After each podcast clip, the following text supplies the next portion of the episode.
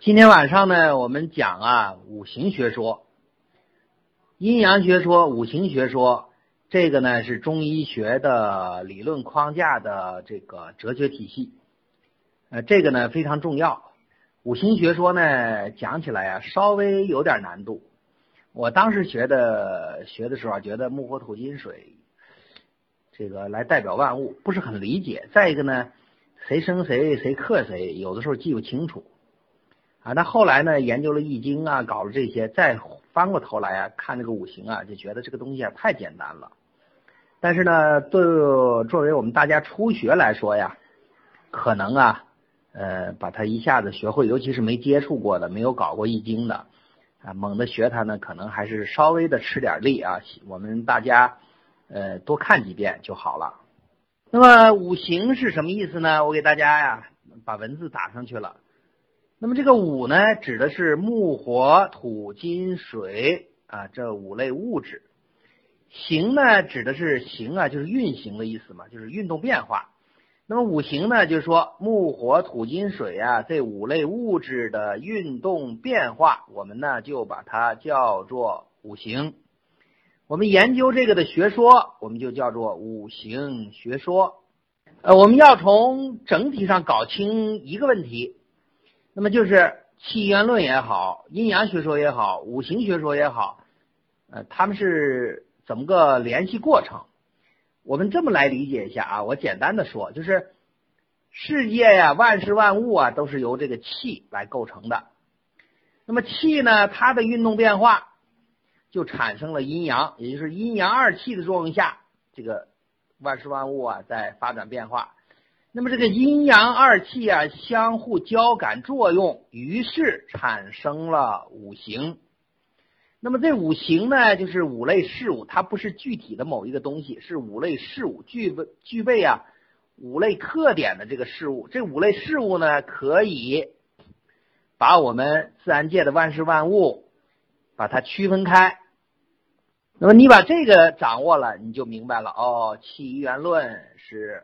基础啊，构成世界的万事万物了。那么它要运动变化呢，就要在阴阳二气的作用下才能运动的，才能变化的，才能发展的。那么阴阳二气作用呢，于是呢产生了具体的五类的物质。那么依据不同的特点，我们呢把某一类的物质归顺到啊这个木火土金水这五大类当中去。那么这五大类呢？什么样的属于金呢？什么样的属于水呢？什么样的属于木呢？啊，我们有这么一些个特点，这是我们阴阳学说里啊第一个要了解的，就是五行的特点。那么这五行的特点呢，是尚书里面呀首先提出来的。首先我们看木曰曲直，也就是说属于木的这一类事物或者是现象，它的特点是什么呢？就是曲和直。什么是曲？是弯曲的意思，直呢是伸直，就是弯曲和伸直啊，就好像这个树木的这个枝枝杈一样啊，这个枝叶一样，它呢弯曲伸直。后来呢，我们就说呀，啊，这种生长啊、柔和呀、能屈能伸的特点呢，我们就把它叫做木了。我把木的主要的特点的八个字啊写在这儿了，也说我们引申呢，只要是具有生长、生发、调达、舒畅这种性质和作用的事物和现象，我们都啊把它叫做木。呃，我举一些例子呀，咱们大家看看。你比方说，我们古代呀，这个声音呢。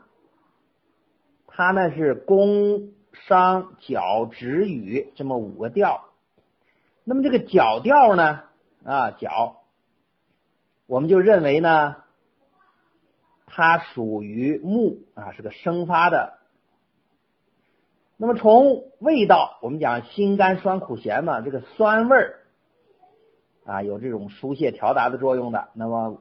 酸涩收敛作用的啊，有这个曲直特点的，我们呢也认为它是什么呢？啊，是这个木。五色就青赤黄白黑嘛。你比方说啊，具有绿色、蓝色的这个呢，我们呢就把它称为木了。你比方说，从方向上，东方；从季节上，春天；从人体的组织器官，肝胆；从眼睛啊这些地方，金；脾气呢就是怒。像这一类的呢，都归属于木，也说具备了这些特点的啊，这些东西这一类的性质的，我们都把它叫做木。第二个方面啊，我们叫做火曰炎上，炎呢是炎热。上呢是向上，比方你回家点炉子，你打开炉子，那火苗啊肯定是往上的。说是所以呢，它具有炎热的特点，向上的特点。说我们呢就指具有温热的、上升的、光明的，具有这一类性质或作用的事物和现象，我们啊就把它叫做火。你比方说，从五音里头它是指调，从味道里头它是苦味儿，从颜色里呢它是青，从季节呢它是暑，从方向呢在南边南方，因为南方比较炎热嘛。从季节就是我们现在的夏天，从人体的组织器官就是心、小肠啊。那么心开窍于舌，那就是舌。呃，这一类东西呢，我们不要求记住，但你学到一定程度啊。你不记，自然而然的也就会了。第三个呀，我们说土元架色，这个架色呀是什么意思呢？这个稼呢是种植、种庄稼、种植谷物了，色呢是收获谷物了。也就是说，稼色呢是指人类种植和收获谷物的整个的这些农业活动。那么只要有这些特点的，我们就把它叫做土。为什么呢？大家想一下呀，你种庄稼种到哪儿啊？你收庄稼是不是在哪儿啊？是不是都是土地呀？所以我们就引申为哦，土具有这种作用。那么只要呢是有生化的、承载的、受纳的这些性质的，或者是这些作用的事物和现象呢，我们就把它叫做土。所以我们讲啊，这个土是万物之母嘛，这一类的啊，我们叫做土。你比方说，宫调、甜的滋味、黄的颜色，那么中间的位置在人体呢是脾胃，像这一类的呢，我们都把它划分到土的这个里面去。第四个呀，我们说金曰重格。重呢是顺虫，革呢是变革。就什么是变革呢？就有变化了啊！这个时候呀，从季节上讲，你比方说这个时候就是秋天了。大家想一下啊，我们来看一下，你比方说木生长发育条达，那么这个时候啊，基本上它是春天的特点嘛。这个是木了。到了夏天炎热的时候。啊，温热上升啊，光明啊，这种属性的时候，那这个就是夏天嘛。那到了土元架色的时候是什么呢？就是我们所说的伏天了啊，就是我们说的三伏天，一伏、二伏、三伏。那这个时候就是土的作用了。说你看为什么我们到了这个夏天的时候，很多治疗病啊，包括艾灸啊，我们都要从事了三伏灸嘛？原因就是这个。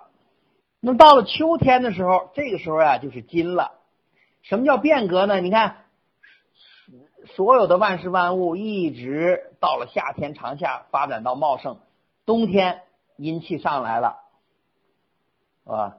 阴气上来了以后呢，这个开始收敛了，于是呢，树叶呀渐渐的就黄了，叶子也渐渐的落了，所以古人呢就把这种有沉降的、肃杀的、收敛的作用啊这一类的事物和现象啊归属到金了。我们看这个张仲景啊，他的这个白虎汤，这个白虎汤呢，就是运用了金曰重格的这种数敛之象。为什么叫白虎呢？白虎啊，是右边嘛，代表了秋天，左青龙右白虎嘛，青龙是春天，白虎啊就是秋天。到了白虎就凉风习习了嘛。这白虎汤治什么呢？治疗高热嘛。一个人高热的时候，我们白虎汤一吃，就像秋凉一样，马上就不热了。说你看，我们古人很多方剂啊，包括张仲景的方剂的药味啊、名称啊，它都跟这一类的五行啊，甚至是我们了解的易经这些东西啊，都是紧密相结合的。第五个呀，我们叫做水曰润下，润是滋润，下呢是向下。我们知道人往高处走，水往低处流，说水的特点它就是滋润下行嘛。说我们就引申，把这些具有啊滋润呐、下行啊、寒凉啊、避藏啊，有这一类性质的事物和现象，就叫做水了。你在季节上就是冬天，我们想想冬天是不是寒凉啊？是不是阳气都闭藏啊？啊，那么到了这个时候，我们一般上讲人嘛，顺应四季嘛，我们人呢也是开始收敛了，穿的厚，尽量的少活动，少活动。你像早早上的时候不要出去太早。你像春天的时候生发了，所以《黄帝内经》说夜卧早起，广步于庭，对吧？披发缓行，以使至生。到了冬天，他说怎么养生呢？就夜卧迟起了，哎，晚上早早睡了。呃，白天晚点起，晚起到什么程度呢？人家有一句话叫做“以待日光”，就我们现在讲太阳晒住屁股了，咱们再起床，就这么个意思。呃，大家看一下啊，我给大家发了一个表，这个表呢就写的五脏的这些属性以及自然界呀，啊，人体呀都哪些属分别属于啊木火土金水这五类物质的。呃，这个呢我估计啊我们现在还看不懂呢。等我们把藏象学说学完了，那么基本上这些问题啊，你就都会了。呃，我们讲课之外呀，因为我们每个礼拜讲这么一堂课呀，你要真的学中医啊，他还是跟不上的。说怎么办呢？如果想学的呀，大家可以买一本啊，我们现在大学用的啊，大学本科用的这个中医学基础理论的教材，买一本这个教材，没事啊，你就可以看。我们呢。呃，是把这些教材的内容啊精简出来，加上呢我的一些个体会和领悟，以及呢我们所需要哪边是重点，哪边不是重点啊。如果我们单看书啊，估计也好些地方你也看不明白，哪个是重点呢？你也搞不清楚。我们顶如呢现在就提纲挈领的把这些重点拿出来讲，大家呢可以看书，再配合这个，这样的话你掌握的可能就会更全面一些了。那么这是呢，我们在阴阳五行学说中的第一个问题，就是呃五行的特性是什么？这个是一定要背下来的，最起码你要背下来这四五二十个字，二十个字，就木曰曲直，火曰炎上，土元稼穑，金曰重阁，水曰润下。啊，无论我们学中医还是学易经。我们人当医生还是当预测师，或者是呃研究这些个古代的哲学体系内的内容啊，我们都需要阴阳五行的知识。那么这二十个字啊，这二十个字是我们大家必须要把它背下来的。那么我们今天晚上呢，第二个重点啊，今天晚上两个重点，一个重点就是这二十个字，就是五行的特性，我们知道。第二个呢，我们就要知道五行的相生相克。这个是要必须要知道的。那么这个相生啊，顾名思义，就是我们这个五行啊，某一行对另外一行有着帮助啊、助长啊、滋生啊这么一个关系啊，这是相生。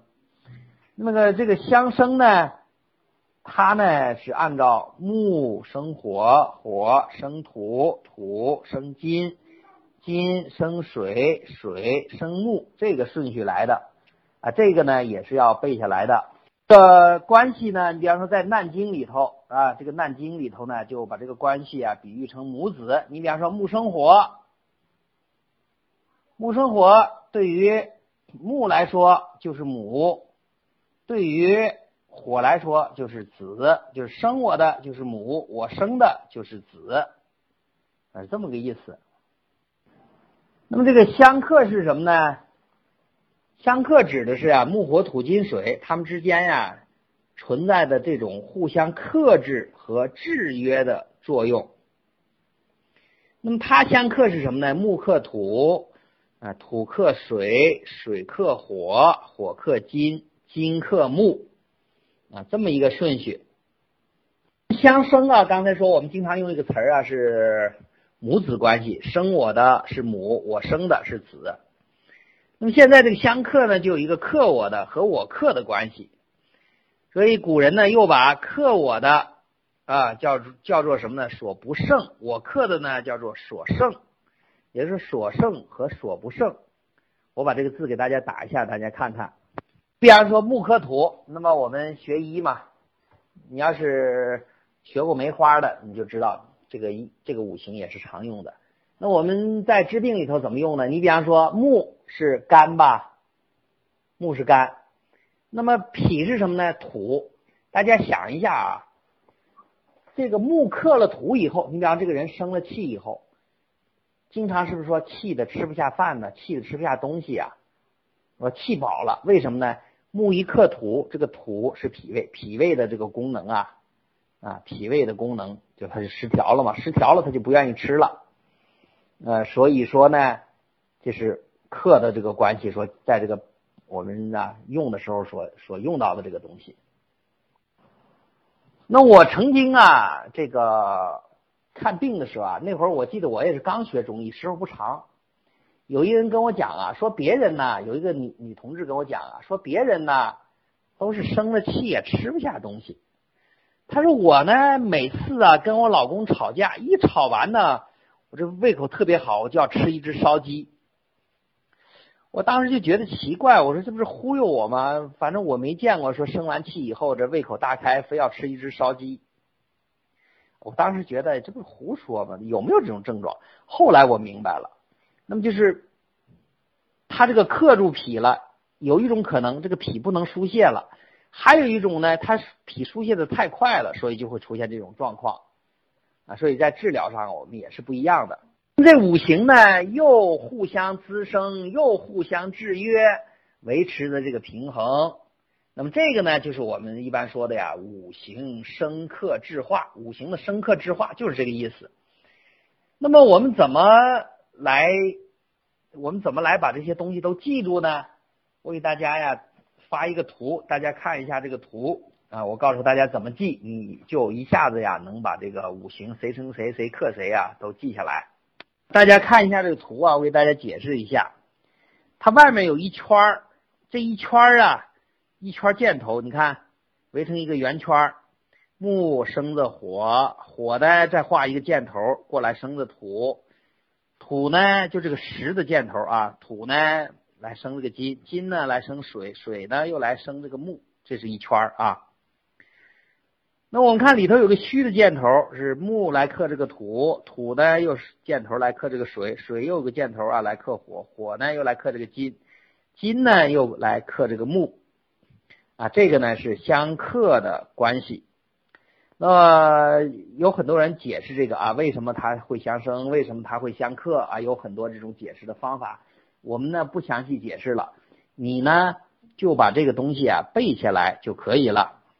那么这个五行的关系啊，它是相互影响的。你比如说，一个脏器有病了，那么它会连带着相生相克的这个链条都出现故障。